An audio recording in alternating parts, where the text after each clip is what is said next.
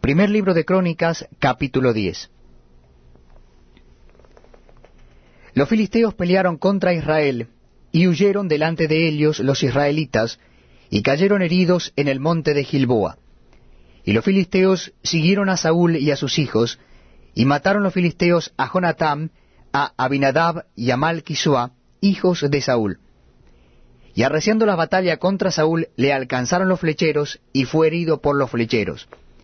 Entonces dijo Saúl a su escudero, Saca tu espada y traspásame con ella, no sea que vengan estos incircuncisos y hagan escarnio de mí. Pero su escudero no quiso porque tenía mucho miedo. Entonces Saúl tomó la espada y se echó sobre ella. Cuando su escudero vio a Saúl muerto, él también se echó sobre su espada y se mató.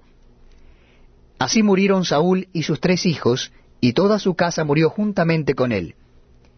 Y viendo todos los de Israel que habitaban en el valle, que habían huido, y que Saúl y sus hijos eran muertos, dejaron sus ciudades y huyeron, y vinieron los filisteos y habitaron en ellas.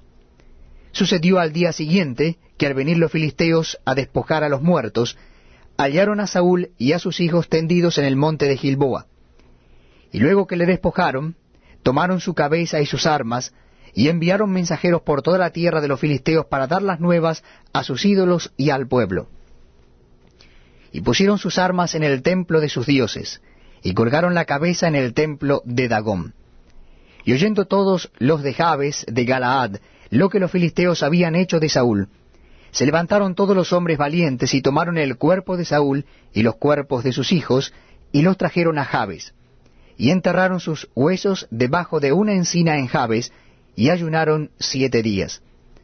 Así murió Saúl por su rebelión con que prevaricó contra Jehová, contra la palabra de Jehová, la cual no guardó, y porque consultó a una adivina